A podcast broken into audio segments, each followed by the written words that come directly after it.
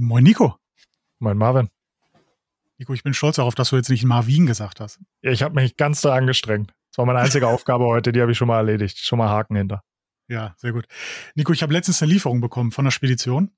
Mhm. Ähm, also das ist jetzt erstmal nichts äh, Ungewöhnliches, aber was ich ungewöhnlich fand, was mich selber dann so ein bisschen zum Nachdenken gebracht hat, war, der Fahrer fragte mich danach, wie er denn nach Schermbeck kommt. Schermbeck ist halt so ein, so ein Nachbarort von Dorsten.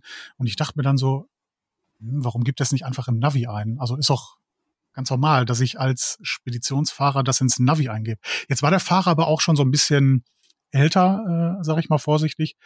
Und der hat dann, äh, also ich habe ihm grob den Weg erklärt, dann hat er eine Karte rausgeholt, also richtig so eine, kennst du das noch, so eine Karte, wo die, wo die, äh, also eine, eine Landkarte.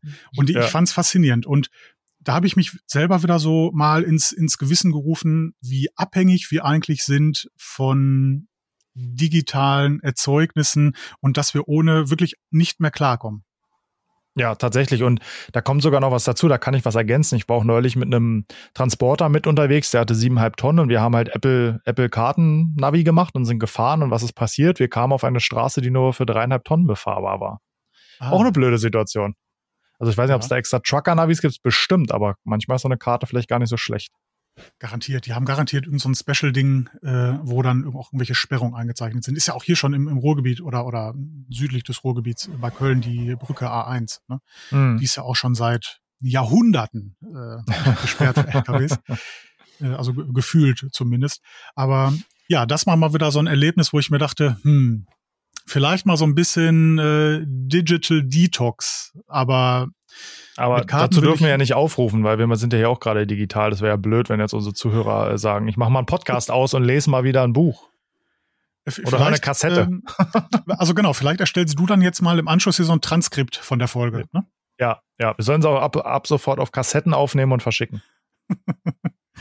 Äh, oder Lochkarten. Ja. Nee, lassen wir das. Nico, wir haben heute einen Gast. Ja, das ist die liebe die, Sarah und die denkt sich wahrscheinlich auch gerade, wo bin ich nur hier gelandet? Nein, kein Hallo, Problem. Hallo. Hey, wie geht's ja, herzlich dir? willkommen. Ja, gut und selber? Ja, schlechten Menschen geht's immer gut. Ah, den Spruch kenne ich ja. ja Sarah, du, genau, also du kommst ja auch aus dem Ruhrgebiet. Da ist ja, glaube ich, sehr, sehr weit verbreitet der Spruch, ne? Mm, ja, ich komme nicht aus dem Ruhrgebiet, ich wohne da jetzt. Ich komme aber eigentlich ah. eher aus der Eifeler Kölner Ecke. Deswegen ah. kenne ich die Baustelle auf der A1 sehr, sehr gut und auch diese Sperrung, von der du gesprochen hast. Ja, Sarah, äh, die, ich weiß jetzt nicht, ob du schon mal einen Podcast von uns gehört hast, aber die Frage, die ich ganz gerne stelle, ist, was qualifiziert denn dich gerade, dass du bei uns im Podcast bist? Hatte ich tatsächlich nicht gehört, dass ihr das macht. Ich habe nämlich nur reingeskippt, aber habe den Anfang nicht gehört. Aber ähm, ich glaube, ich könnte behaupten, da wir heute ein spezielles Thema haben, über das wir sprechen, ähm, dass mich dazu qualifiziert, dass ich mich quasi 24-7 mit diesem Thema beschäftige, nämlich äh, Steuern. Und ähm, ja, es quasi meine Mission ist, Leuten zu erklären, wie das Ganze funktioniert, so dass sie es verstehen können. Wahnsinn. Also, äh, ihr, ihr seid auf Instagram aktiv und ihr seid drei Mädchen, wenn ich mich recht erinnere. Vielleicht habt ihr noch jemanden mhm. noch, noch im Backoffice oder so, aber ich glaube, ihr seid nur drei, die öffentlich bekannt sind. Ähm, und ihr heißt Wir lieben Steuern. Genau. Ich war von dem Namen so angetriggert, dass ich mir dachte, nee, das. Äh, das kann nicht sein. Nee, das, das, muss ich hören. Das kennen wir gut. Was, was ist da falsch gelaufen bei euch, dass ihr Steuern liebt?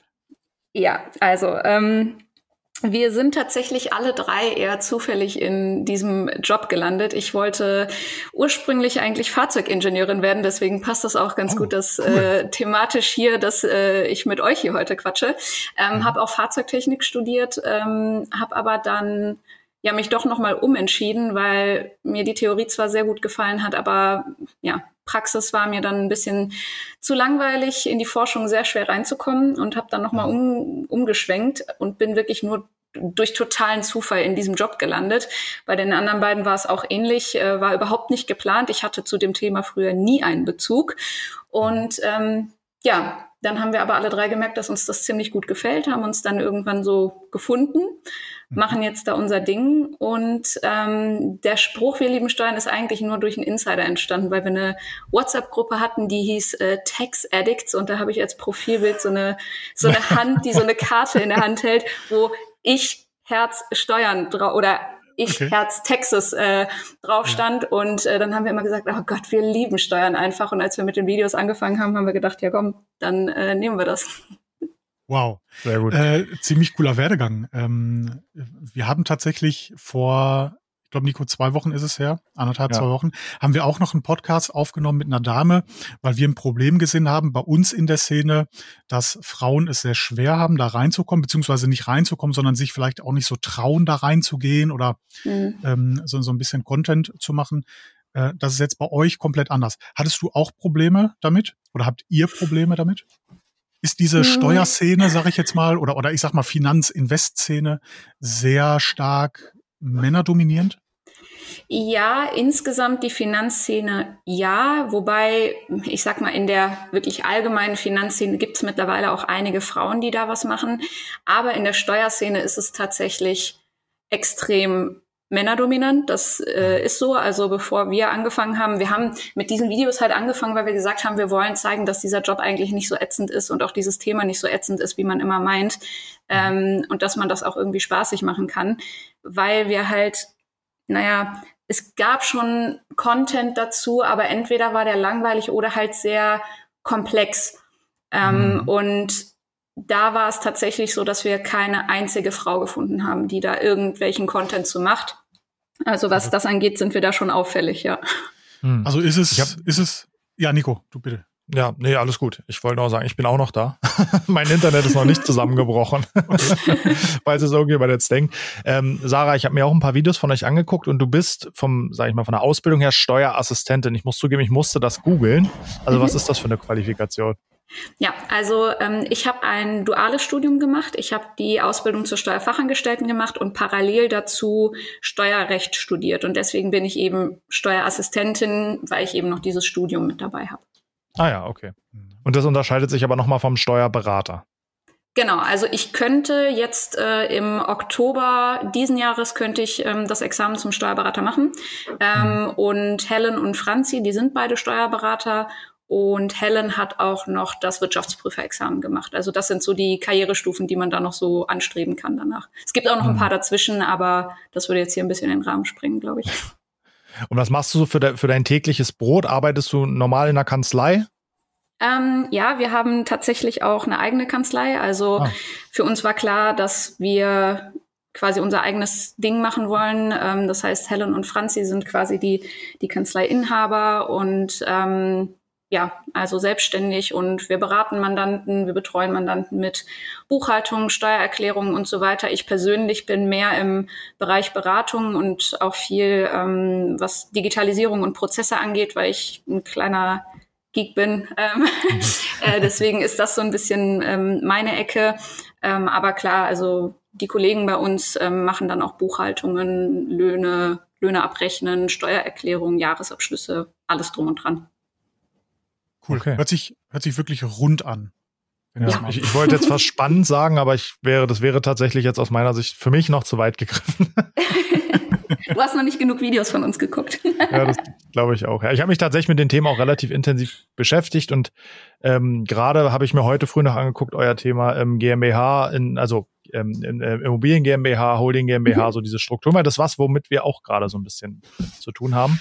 Aber ich glaube, wir müssen ganz woanders anfangen, denn der, ich glaube, Marvin, äh, korrigiere mich, wenn ich das, wenn ich, wenn ich mhm. falsch liege, aber ich glaube, die klassische Fragestellung ist, ich mache mich jetzt selbstständig oder was, es ist ja kein, eigentlich keine Selbstständigkeit, sondern ich, ich gründe jetzt ein Gewerbe und was mache ich denn jetzt? Es gibt eine Kleinunternehmerregelung und irgendwie muss ich was mit Steuern machen und dann gibt's ja da noch so verschiedene Steuern, die unterjährig anfallen und am Ende des Jahres und was kann ich jetzt eigentlich alles falsch machen und wie vermeide ich diese Fehler?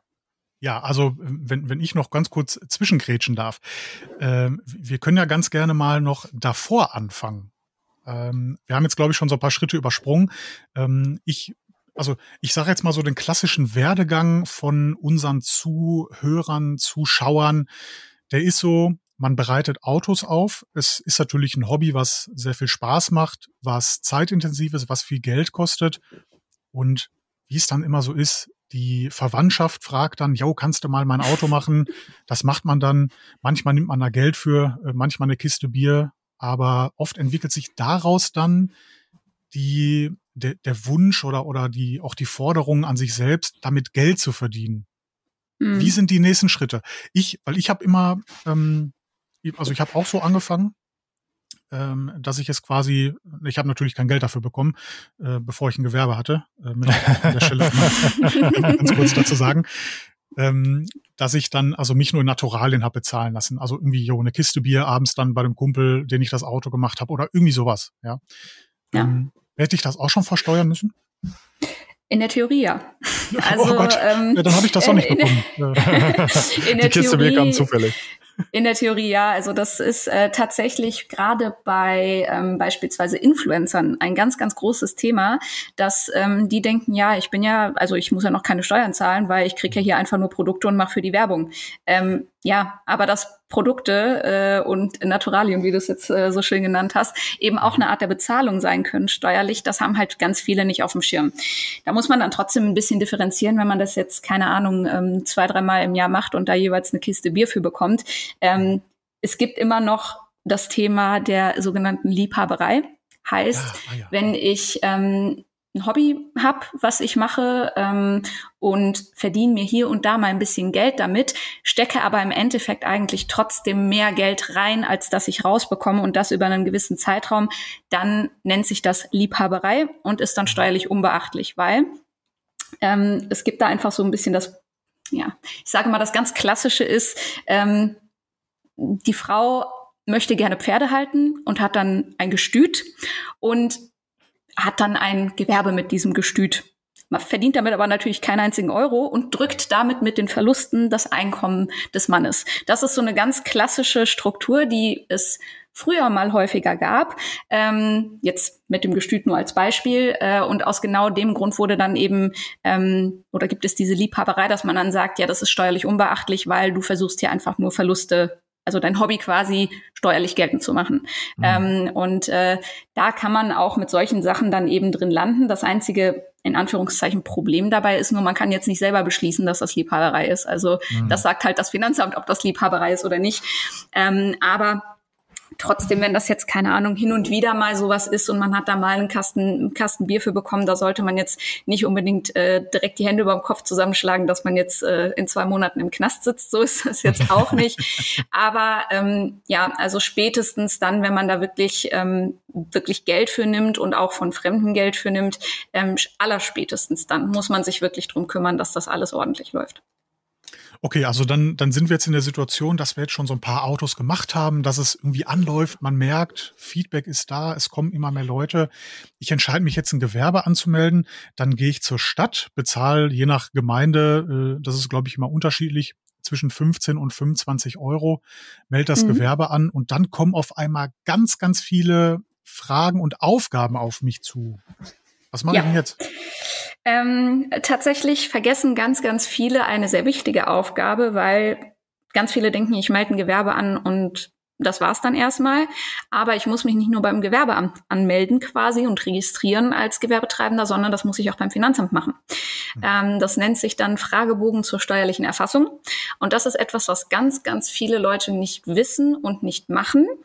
Ähm, das ist quasi ein Fragebogen, den ich dann ähm, im besten Fall elektronisch beim Finanzamt einreiche und sage, was mache ich jetzt überhaupt, ab wann mache ich das überhaupt, was erwarte ich, wie viel Umsatz ich damit mache, wie viel Gewinn ich damit mache, will ich umsatzsteuerlicher Kleinunternehmer sein, das Wort fiel ja eben schon mal. Ähm, und all solche Dinge werden in diesem Erfassungsbogen abgefragt. Und erst nachdem dieser Erfassungsbogen erstellt wurde und ans Finanzamt geschickt wurde, vergibt das Finanzamt dann eine Steuernummer. Weil wenn ich eine Rechnung schreibe, eine ordnungsgemäße Rechnung, die ich im besten Fall schreiben sollte, gehört da auch meine Steuernummer drauf. Solange ich keine Steuernummer habe, kann ich eigentlich keine Rechnung schreiben.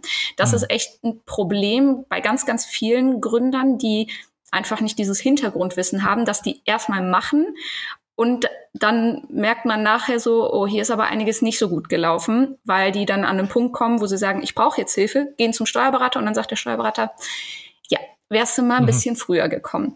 Ähm, genau.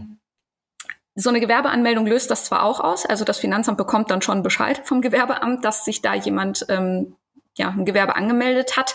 Ähm, aber eigentlich ist man eben verpflichtet, diesen Erfassungsbogen zu machen. Das ist eigentlich das erste To-Do. Mhm. Okay. Würdest, würdest du Grund, ja, würdest du grundsätzlich dazu raten, ähm, die, die Kleinunternehmerregelung in Anspruch zu nehmen?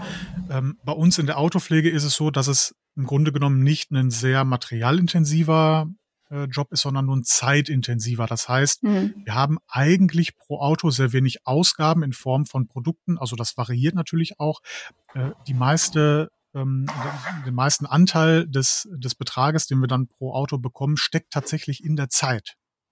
Ja, also das kommt tatsächlich gar nicht so sehr darauf an, ist das materialintensiv oder zeitintensiv, sondern eigentlich auf zwei andere Punkte, nämlich einmal mache ich mehr B2B oder B2C. Mhm.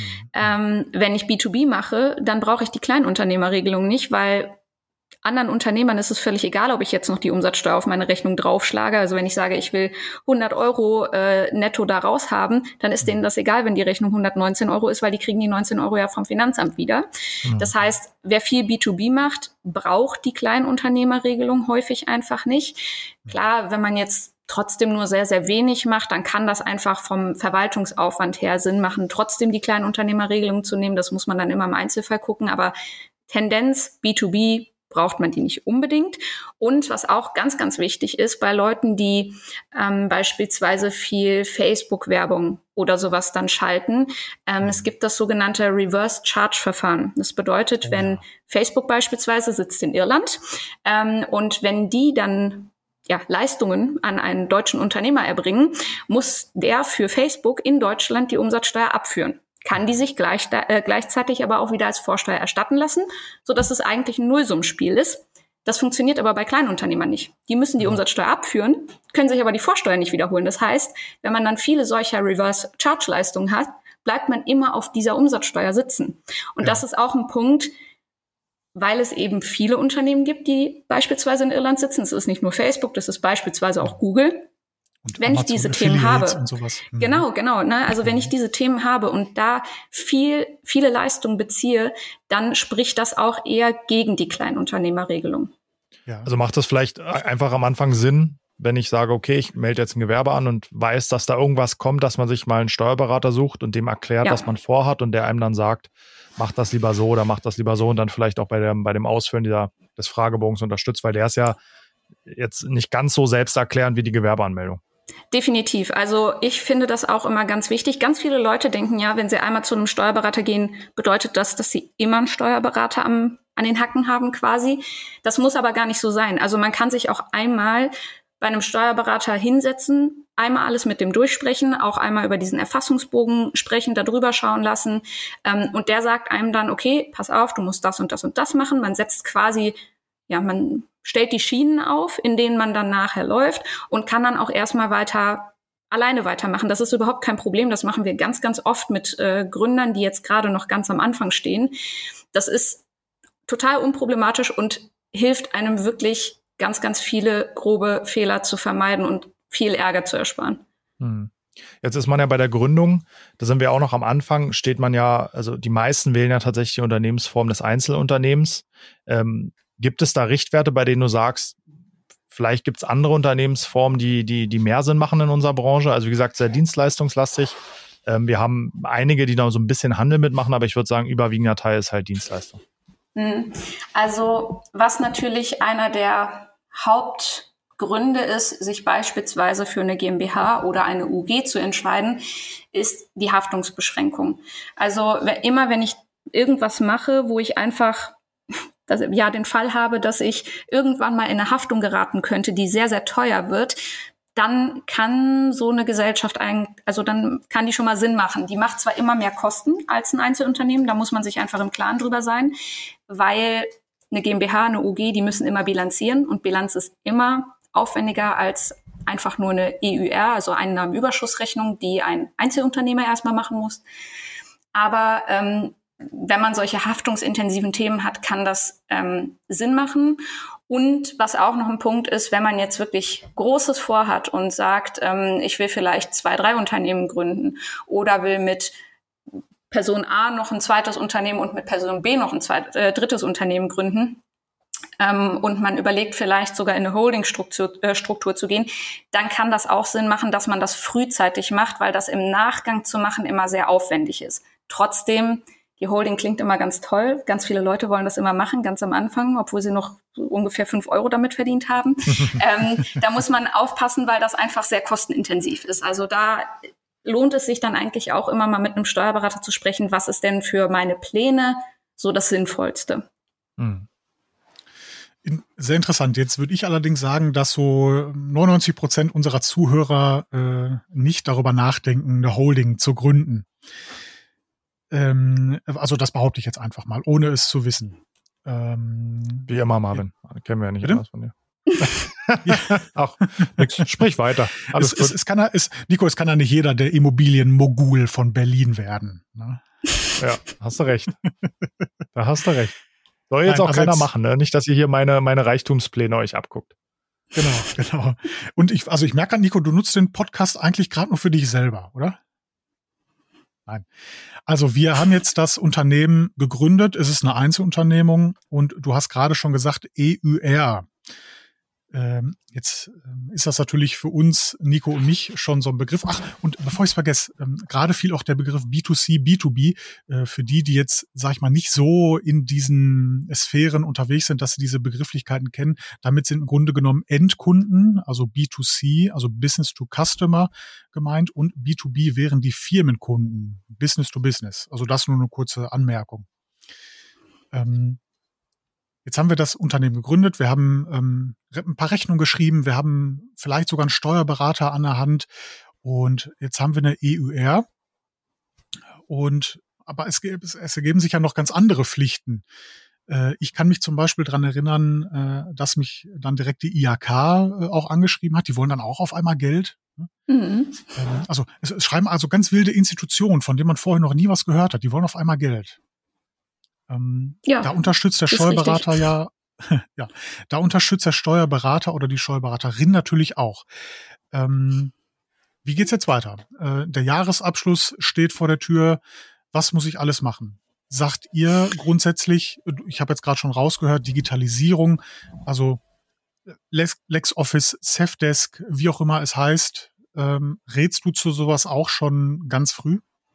Ja, also ähm, ich finde das gerade für Gründer wichtig, dass die sich auch zumindest in einem gewissen Rahmen auch selber mit diesen Themen beschäftigen, weil was ich aus mm, ja aus der Praxis einfach kenne, ist, dass man teilweise Leute hat, dann macht man die Buchhaltung für die und schickt denen die Auswertung zu und die gucken auf diese Auswertung und können damit überhaupt gar nichts anfangen. Mhm. Und das ist einfach schlecht, ähm, weil als Unternehmer sollte ich mein Unternehmen auch irgendwie in Zahlen kennen und sollte das irgendwie ein bisschen kontrollen und überwachen können. Und das ist wichtig, dass man das am Anfang lernt, weil wenn man das am Anfang nicht lernt, es wird immer mehr, es wird immer schwieriger, das zu durchblicken. Und deswegen finde ich das total wichtig, dass man sich da am Anfang auch schon selber mit beschäftigt. Es gibt mhm. trotzdem Leute, für die das nicht die richtige Lösung ist, eben selber mit Tools wie LexOffice oder Safdesk ähm, das zu machen, sondern für die es sinnvoller ist, das direkt komplett vom Steuerberater ähm, machen zu lassen. Das kann in manchen Fällen auch so sein, aber gerade wenn ich ähm, ja jetzt eher dienstleistungsorientiert bin, also jetzt nicht keine Ahnung, Onlinehandel zum Beispiel betreibe, das ist was, wo ich definitiv davon abrate, das selber zu machen als, äh, ja. als Laie, weil das wirklich steuerlich eins der komplexesten Gebiete ist. Mhm. Ähm, aber wenn man jetzt wirklich dienstleistungsorientiert ist und relativ einfache Rechnungen schreibt, ähm, finde ich, dass das eine total sinnvolle Lösung ist. Einerseits, weil man natürlich auch irgendwo Kosten damit einspart, weil wenn ein Steuerberater jeden Monat die Buchhaltung macht, das kostet natürlich auch Geld, aber eben auch, weil man dann gezwungen ist, sich damit in einer gewissen Art und Weise zu befassen, worüber man sich halt nur im Klaren sein muss. Wenn ich das unterjährig selber mache, wird der Jahresabschluss, den der Steuerberater erstellt, immer etwas teurer, als wenn der das unterjährig macht, weil der Steuerberater kann natürlich unterjährig schon gucken, dass alles richtig läuft. Wenn ich jetzt als mhm. Gründer unterjährig Mist baue, muss der Steuerberater mhm. das natürlich nachher dann glatt ziehen, wenn er den Jahresabschluss macht. Also das sind immer so ein paar Punkte, die man abwägen muss. Aber das ist für viele, viele Gründer trotzdem eine total sinnvolle Sache, dass die sich damit auch selber befassen. Mhm. Also finde ich auch absolut. Äh, Nico, ich wollte dich nicht unterbrechen, Entschuldigung. Nee, wir, wir haben immer, glaube ich, beide gleichzeitig die Idee zu reden. Ja. Aber macht ja nichts. Ich, also wie, Marvin und ich geben ja auch Workshops und ein Teil davon ist natürlich auch das Unternehmertum und ich zum Beispiel bei mir habe einen zwei Wochen Workshop und das ist die zweite Woche nur Unternehmertum. Da spielen natürlich viele andere Themen rein, wie Marketing, aber auch das Thema Buchführung. Und da habe ich einfach gemerkt im Gespräch mit den Leuten, man kann denen wirklich ganz gut zeigen, wie man mit LexOffice oder Safdesk seine, seine, seine Buchführung selber auch gut machen kann. Und selbst eine EUR daraus zu erstellen, ist ja quasi nur ein Knopfdruck. Wo ich aber ja. stolper und auch mit den Leuten stolper, ist das Thema, und das, das haben wir. Wir haben einige teurere Geräte, Maschinen und Betriebsausstattung und dann gibt's ja noch diese Anlagenbuchführung. Ne? Also das finde mhm. ich persönlich ist was, also das würde ich persönlich auch bei mir selber nicht machen. Wie, wie siehst du das? Ist das, ist das wirklich kompliziert oder äh, kann man das auch selber machen? Ähm, das ist insofern kompliziert, als dass man da halt ein bisschen mehr Verständnis für haben muss, wie das Ganze funktioniert. Also wenn ich jetzt einfach nur Rechnungen habe, die eingehen und Rechnungen habe, die ich schreibe und die werden bezahlt. Das Schöne bei einer EUR ist ja, das geht einfach immer nach Zahlung. Das heißt, ich bezahle was, ich buche das ein, fertig, ich krieg Geld, ich buche das ein, fertig. Relativ einfach. Ähm, bei Anlagegegenständen ist aber immer das Thema, muss das abgeschrieben werden? Wenn ja, über welche Laufzeit? Da gibt es dann so ähm, AFA-Tabellen, nennen die sich, ähm, amtliche AFA-Tabellen, wo man dann nachgucken muss, wie ist die Nutzungsdauer für dieses bestimmte Wirtschaftsgut. Dann gibt es noch sowas wie geringwertige Wirtschaftsgüter, die eben sofort abgeschrieben werden, werden können. Es gibt Poolabschreibungen. Also da ist dann schon wieder ein bisschen mehr Fachwissen für nötig. Und das ist eben auch, ja, in solchen Tools wie LexOffice und Safdesk zum Beispiel, die sind auch nicht dafür vorgesehen, dass man das jetzt damit macht. Deswegen kann das dann auch ja ein bisschen zu Problemen führen, weil sonst nehmen die einem ja sehr viel Denkarbeit und sehr viel ja von dem fachlichen ab. Aber in diesem Bereich wird das dann eben ein bisschen schwieriger. Und ja, man kann mit diesen Tools einfach eine EUR erstellen. Warum ich aber trotzdem es sinnvoll finde, dass man zumindest einmal das dann von einem Steuerberater machen lässt mit einem Jahresabschluss, dass man einmal jemanden drüber gucken lässt, ist, ich merke ja selber nicht, ob ich Fehler gemacht habe. Und die mhm. Tools sind clever, aber halt auch nur bis zu einem gewissen Maße. Also wenn ich jetzt da angebe, ähm, ja, auf der Rechnung sind 19 Prozent äh, Vorsteuer, ähm, es sind aber eigentlich sieben Prozent, dann kann das Tool das halt nicht wissen. Und das sind solche Sachen. Deswegen ist es meiner Meinung nach total sinnvoll, dass man das einmal eben durchmacht mit dem Steuerberater, dass da wirklich mal jemand drüber guckt, ist das alles richtig? Dann justiert man nach und dann kann man wieder alleine weitermachen. Das ist meiner Meinung nach für ganz, ganz viele Gründer ähm, eine gute Taktik, eben dieses immer wieder mal mit dem Steuerberater drüber gucken, nachjustieren, alleine weitermachen. Das ist für viele eine gute Lösung. Ich, ich finde es auch ganz, ganz wichtig, dass man sich das selber dahingehend so organisiert. Also man kann gerne in, in quasi diese Buchführung selber machen. Das habe ich auch lange Zeit gemacht mit Zefdesk. Habe dann gemerkt, wo es ein bisschen größer wurde, wo mein Online-Shop ein bisschen mehr Fahrt aufgenommen hat, ähm, wo ich dann auch einmal auf einmal auch äh, so in die Situation kam, äh, in einer gemeinschaftliche Lieferung äh, zu mhm. buchen äh, wo das Tool dann wirklich, oder, oder nicht das Tool war an seine Grenzen gekommen, sondern ich war an meine Grenzen gekommen, dass mhm. ich einfach nicht genau wusste, ist es jetzt Reverse Charge, ist es eine innergemeinschaftliche Lieferung und äh, jetzt bin ich so ein, so ein Typ, also ich bin richtiger Allmann. Bei mir muss immer alles so richtig, bei mir muss alles immer so richtig, Genau. Also bei mir muss alles wirklich immer sehr, sehr korrekt sein, sehr geordnet, sehr ordentlich. Und äh, ich werde diesen Podcast natürlich auch meiner Steuerberaterin schicken und die wird jetzt den äh, hören und wirklich nicken. Ähm, bei mir ist wirklich alles immer sehr, sehr gut organisiert.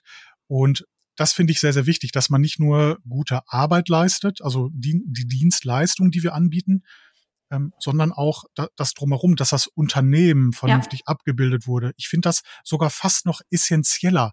Ähm, also daran lässt sich arbeiten, an der Dienstleistung. Man, wir lernen ja auch nie aus und sowas, aber dieses, hm, naja, ich schreibe immer eine korrekte Rechnung, ich weiß, wie eine Rechnung auszusehen hat, ich informiere mich darüber, welche Pflichtangaben es da gibt. Äh, ich ordne alles äh, schön nach Datum sortiert, äh, ich scanne jede Rechnung direkt ein, archiviere die und sowas. Und äh, das finde ich super, super wichtig. Und das machen aber tatsächlich die wenigsten, die jetzt ganz, ganz frisch anfangen, weil ich verstehe die natürlich, die interessiert natürlich erstmal nur, hm, ich will Autos polieren, Autos waschen, Autos, keine Ahnung, Innenräume machen. Ähm, die möchten nicht äh, Ordner sortieren. Ähm, hast du da einen Tipp, wie man sich da organisieren könnte? Mhm. Also ich kann alles, was du gerade gesagt hast, nur unterschreiben. Das ist, deckt sich absolut mit der Praxiserfahrung, die wir so haben. Das ist ganz, ganz häufig der Fall. Und ich kann das auch nachvollziehen, weil das macht einfach weniger Spaß als das, womit man sich selbstständig machen will. Das kann ich total verstehen. Aber ich sehe das auch so wie du. Ähm, das kann einem nachher wirklich, wirklich Stöcke zwischen die Beine werfen und dafür sorgen, dass man das Ganze nicht mehr weitermachen kann, weil man sich eben um diese Dinge nicht richtig gekümmert hat. Ganz wichtiges Thema jetzt im, im äh, Detail drauf einsteigen, ist vielleicht ein bisschen viel, aber das manches mal gehört haben und sich damit beschäftigen. Scheinselbstständigkeit. Wie mhm. viele Leute das schon die Existenz gekostet hat, weil die sich nicht im Klaren darüber waren, dass sie scheinselbstständig sind und eben nicht sozialversicherungsfrei in der Form, wie sie dachten. Ähm, das kann so böse ins Auge gehen. Deswegen ist es total wichtig, dass man. Erklären? Ja, ähm, also das bedeutet quasi, wenn ich zwar selbstständig bin, sage, ich bin selbstständig, ich arbeite auf eigene Rechnung, aber faktisch arbeite ich eigentlich wie ein Arbeitnehmer, weil ich zum Beispiel nur einen einzigen Kunden habe, von dem ich meine kompletten Umsätze beziehe. Oh. Und da bin ich weisungsgebunden. Da habe ich bestimmte Arbeitszeiten, zu denen ich arbeiten muss. Also eigentlich ist es nichts anderes als ein Arbeitnehmerverhältnis nur nach außen schreibe ich halt die Selbstständigkeit drauf. Das ist Scheinselbstständigkeit und da sagt der Gesetzgeber, das geht halt so nicht, weil dann würde das ja jeder machen, weil der Arbeitgeber denkt sich, ja fein, ich brauche keine Arbeitgeberbeiträge zur Sozialversicherung zahlen, wenn ich keinen Arbeitnehmer einstelle, sondern halt einen frei, freiberuflichen oder gewerblichen, der mir die Aufträge macht. Ähm, und deswegen gibt's eben diese Regelung und das ist wirklich ganz, ganz, ganz böse, weil diese Sozialversicherungsprüfungen, das kann manchmal sein, dass die erst nach drei, vier Jahren kommen und dann muss man für die kompletten Jahre die Sozialversicherungsbeiträge nachzahlen. Und da gehen wirklich Existenzen dran kaputt. Und das ist wirklich so, so böse. Deswegen ist es wichtig, dass man das direkt auf die richtigen Füße stellt.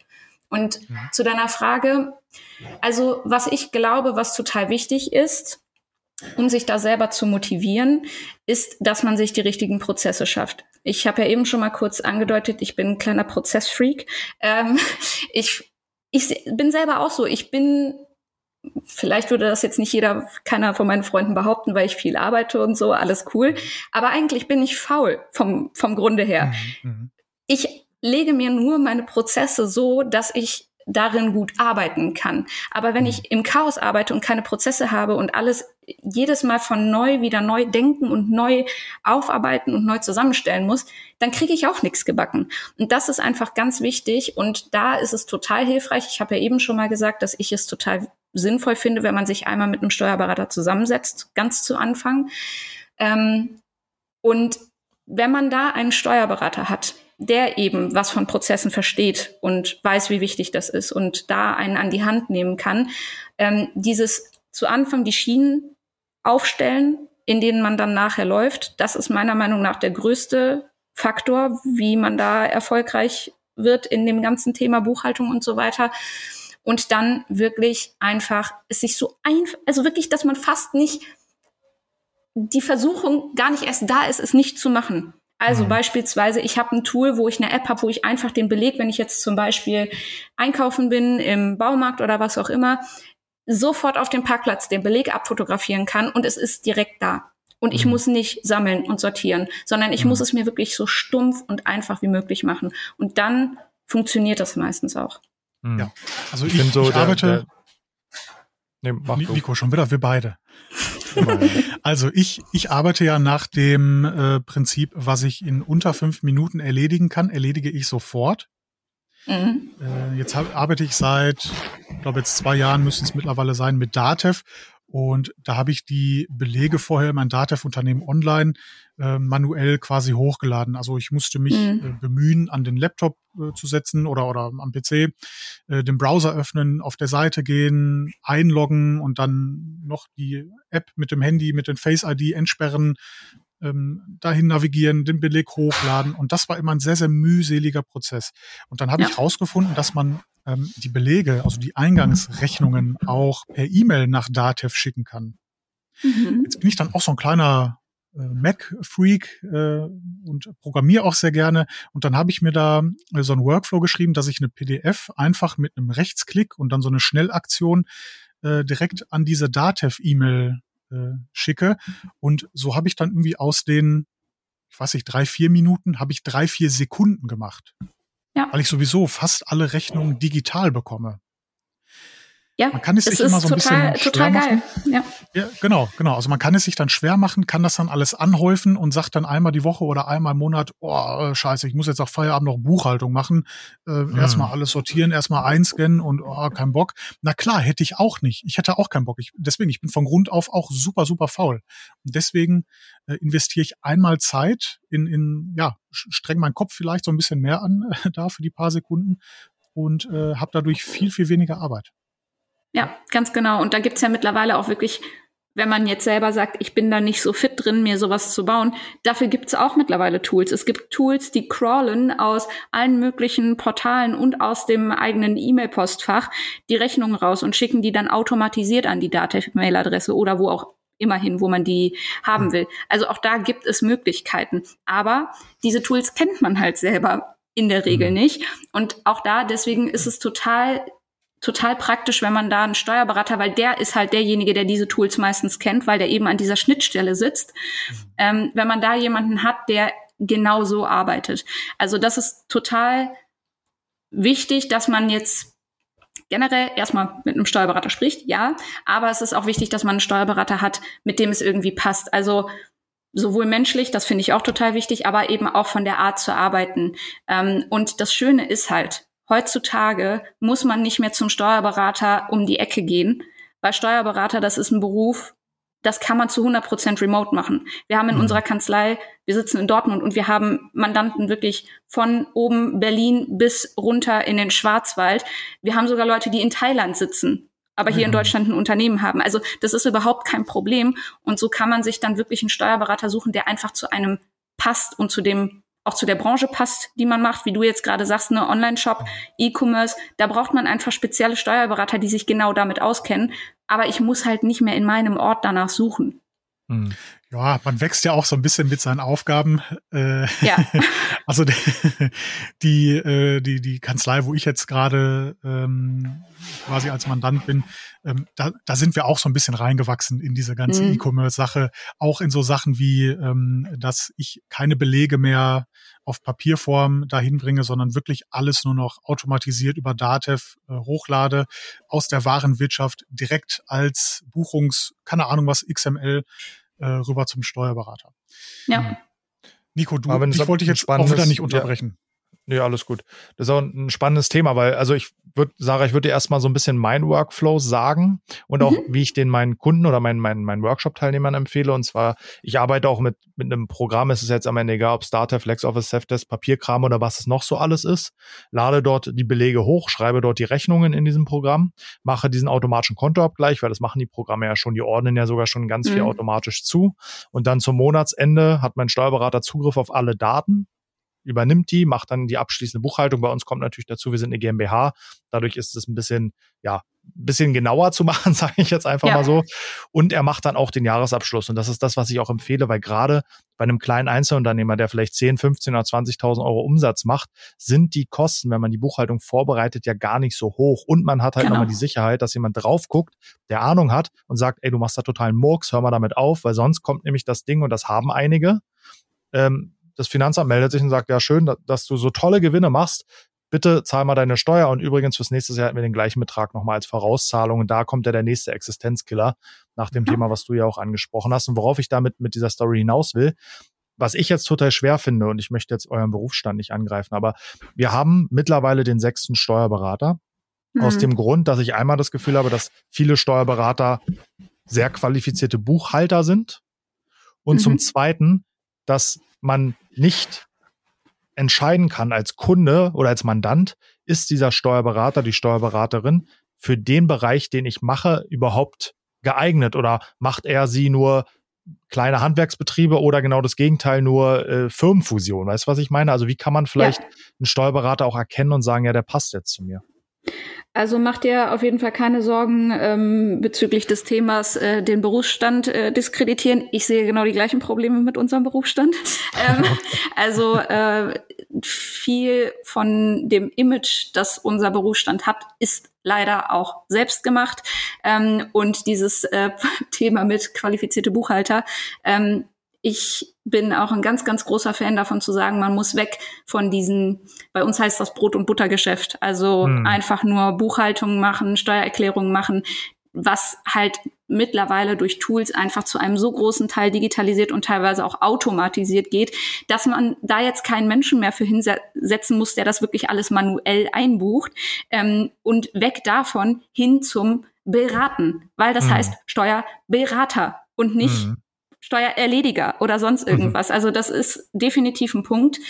Ähm, was ich da auf jeden Fall raten kann, ist, das habe ich ja eben schon mal kurz angeschnitten, das ist für mich ein total wichtiger Punkt, dieses menschliche. Also wenn ich jetzt weiß, ich bin ein hipper junger Unternehmer ähm, mit einem Start-up und bin vielleicht in einer fancy Branche unterwegs und ich habe vor mir einen 65-jährigen ähm, Steuerberater im Anzug sitzen, der nur hochgestochen spricht, da weiß ich schon von vornherein, das wird nicht funktionieren auf Dauer. Also mit hm. 95-prozentiger Sicherheit. Also das ist Punkt eins. Man muss irgendwie ein gutes Gefühl bei der Sache haben. Man muss vor allem verstehen, was einem der Steuerberater sagt. Das finde ich auch ganz, ganz wichtig. Kann der Steuerberater mir die Dinge so erklären, dass ich sie verstehe? Weil es bringt mir nichts, wenn ich einen Steuerberater vor mir sitzen habe, der die Sachen macht. Ich habe aber keine Ahnung, was, was er da macht und mhm. ich kann mit nichts anfangen, was ich da an Infos bekomme.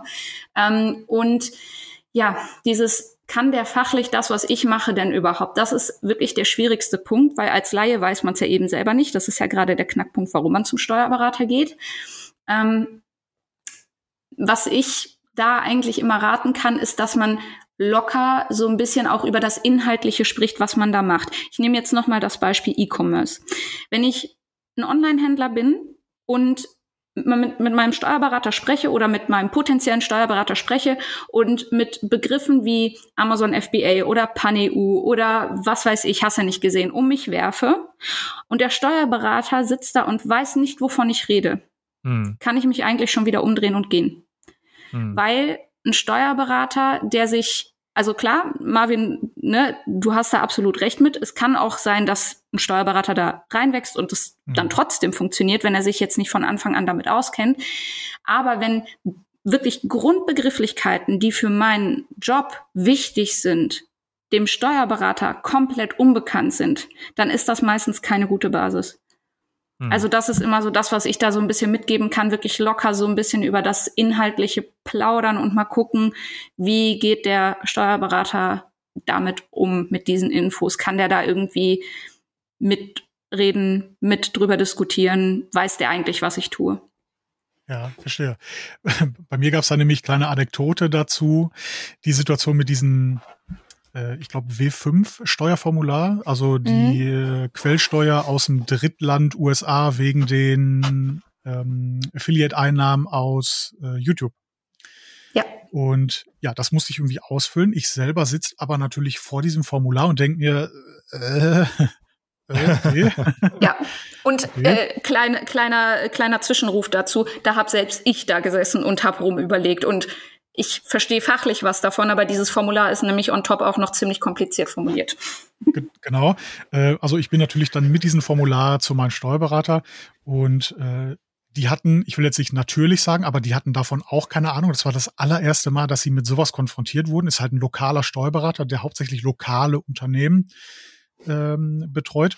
Ähm, dann passierte aber das, was mich wieder ja sehr positiv gestimmt hat. Es wurde einfach ins Gesetz reingeguckt. Mhm. Oder beziehungsweise in die, ich weiß nicht, irgendeine äh, Vorgabe vom Bundesamt für Steuern oder ich weiß nicht was. Äh, und da wurde sich eingelesen. Ja. Und ja, das war für mich dann eine, eine schöne Lösung, so wie es sein muss. Dass ich habe dazu übrigens einen Link zu einem YouTube-Video von meinem Steuerberater bekommen. so viel dazu.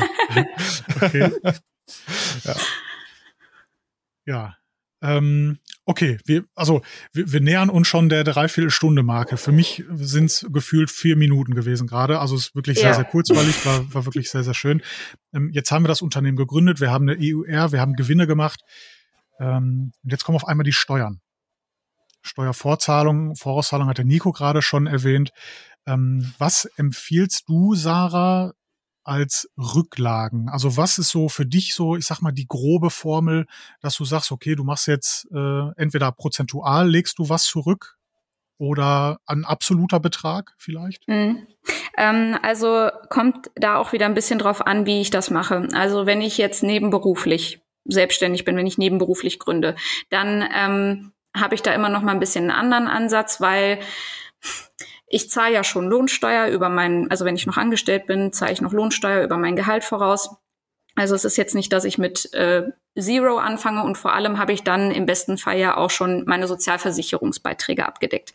Wenn ich jetzt aber wirklich hauptberuflich mich selbstständig mache, dann, das klingt hart, das weiß ich, aber dann sollte man für den Anfang rate ich ganz oft, wenn das irgendwie darstellbar ist, sagen, von jedem Umsatz packe ich mir erstmal 50 Prozent beiseite.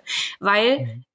man das wirklich unterschätzt. Also einmal hat man die Steuern, dann hat man die Sozialversicherungsbeiträge, dann, wie du schon sagst, dann kommt IHK, dann kommt dies und das, dann gibt's jetzt noch das Transparenzregister, in das man eingetragen werden muss und all solche Scherze. Wie bitte? Ähm, ja, Transparenzregister, da muss man sich seit diesem Jahr auch eintragen lassen. Ah ja, ähm, okay. ähm, also als GmbH, Nico, für euch wichtiges Thema. Okay. Ähm, ich schreibe Genau, also das sind alles so, so Punkte, ähm, die man halt gerne mal vergisst. Und mit so 50 Prozent ist man da meistens schon mal ganz gut aufgestellt. Und das Schöne ist ja, wenn ich mir zu viel zur Seite gelegt habe, dann habe ich nachher noch Geld mit, also mit dem ich nicht gerechnet habe. Das ist immer mhm. besser als andersrum. Ähm, deswegen ist das für den Anfang, wenn man jetzt wirklich gar keine Ahnung davon hat, ist das eigentlich was, wo ich sage, fang damit mal an und guck mal, wie es dann nachher läuft. Wenn man jetzt ja, aber also schon ein Jahr mal abgegeben hat, dann hat man ja schon mal eine Steuernachzahlung oder eine Steuerstattung und hat schon mal eine grobe Richtung. Und dann kann man von da aus eigentlich immer ganz gut arbeiten. Also wenn ich jetzt weiß, ich habe ähm, im letzten Jahr habe ich 30.000 Euro Umsatz gemacht und hatte 10.000 Euro Ausgaben, hatte Nachzahlung XY. Ich weiß aber jetzt mache ich dieses Jahr 10.000 Euro mehr Umsatz, habe aber nur 5.000 Euro mehr Kosten gehabt dann kann ich mir ungefähr ausrechnen, was ich da noch mehr zur Seite legen muss zusätzlich zu den Vorauszahlungen. Also wenn man einmal ein Jahr gemacht hat, dann kann man eigentlich immer von da ausrechnen. Hm. Ja. Gibt es denn eine, eine, ich sag mal, dieses Damoklesschwert Vorauszahlung ist ja immer so, so ein mhm. Thema, was über den Leuten schwebt. Weil ich, also für mich, für meine Logik finde ich es auch pervers zu sagen, du zahlst jetzt einfach mal was, was du noch gar nicht verdient hast. Kann man das frühzeitig erkennen, um Schiffen auf dem Schirm haben, irgendwie davon nicht so erschlagen werden? Ja, also ganz wichtig, ich habe ja vorhin schon mal gesagt, der steuerliche Erfassungsbogen ist ähm, auch Grundlage für die also für die Festsetzung von Vorauszahlungen, für die erstmalige mhm. Festsetzung. Das heißt, im steuerlichen Erfassungsbogen, natürlich sollte ich da jetzt nicht 0 Euro Gewinn eintragen, wenn ich genau weiß, dass ich 20.000 Euro Gewinn haben werde oder mhm. roundabout 20.000 Euro Gewinn, weil dann weiß ich ganz genau, dann erwartet mich eine dicke Nachzahlung und dann auch nochmal eine dicke Vorauszahlung fürs laufende Jahr. Ähm, aber ich sollte da auch nicht zu hoch pokern. Also den Fehler machen auch viele, dass sie sagen, hm, ja, ich bin jetzt hier mal vorsichtig und sag mal lieber dem Finanzamt, ich mache 20.000 Euro Umsatz. Vielleicht sind es aber nur 15.000, weil dann werden halt zu hohe Vorauszahlungen festgesetzt. Also da sollte man schon realistisch schätzen. Und wenn man jetzt, also wenn man weiß, mich wird eine Nachzahlung erwarten, dann kann ich mich direkt schon mal mit drauf einstellen, dass ich auch höhere Vorauszahlung oder erstmalig Vorauszahlung oder vielleicht sogar noch eine nachträgliche Vorauszahlung leisten muss. Also es ist immer so. Kenne ich alles. Ich habe jetzt, wenn nicht alles, genau. Ich habe jetzt zum Beispiel das Jahr 2021. Ich gebe dafür meine Steuererklärung ab und habe eine Nachzahlung von 2000 Euro. Dann kann ich aber Gift draufnehmen, dass ich diese 2000 Euro mindestens für 22 auch vorauszahlen werden muss. Egal wie. Mhm. Entweder über vierteljährliche Vorauszahlung oder über eine nachträgliche Vorauszahlung, je nachdem man die Steuererklärung abgeben muss. Das ist immer mhm. was. Ich gebe meine Steuererklärung ab, kriege meinen Bescheid. Das, was als Nachzahlung da steht, kann ich mir für dieses Jahr definitiv schon nochmal vornehmen. Was mhm. aber auch ein wichtiger Punkt ist, wenn ich jetzt weiß, letztes Jahr lief es einfach überraschend sehr, sehr gut bei mir und dieses Jahr hatte ich einen Umsatzeinbruch aus welchen Gründen auch immer, dann kann ich auch beim Finanzamt einen Herabsetzungsantrag stellen. Dann sage ich dem Finanzamt, hier, aus Grund XY liegen meine Gewinne jetzt bei Betrag. Sowieso, wenn ich das hochrechne mit dem, was ich noch erwarte für dieses Jahr, lande ich bei sowieso. Dementsprechend müssten meine Vorauszahlungen auf Betrag noch was ähm, runtergesetzt werden. Also die Möglichkeit hat man auch. Man muss die jetzt nicht einfach schlucken, die Vorauszahlung. Mhm. Aber man muss so einen Herabsetzungsantrag begründen können, weil einfach so sagen, ich habe keinen Bock, die zu zahlen, funktioniert halt nicht. Mhm. ähm, und genauso geht's aber auch in die andere Richtung. Also wenn man jetzt merkt, ähm, es wird besser als erwartet und ich will keine dicke Nachzahlung haben, wenn ich den Steuerbescheid abgebe, dann kann ich auch einen Heraufsetzungsantrag stellen. Mhm. Okay. Okay, wir haben jetzt ganz viele Steuern gezahlt, wir haben ganz viel über Steuern gehört. Sarah, hast du noch Fragen an uns vielleicht sogar? Ähm, tatsächlich äh, würde mich oh. interessieren, wie seid ihr auf den Namen gekommen? Welchen? Eures auf welchen jetzt? Achso, das Podcast. Eures Post Podcast. ja, das muss ich musste nämlich ein bisschen lachen, als ich den gehört Idee. habe.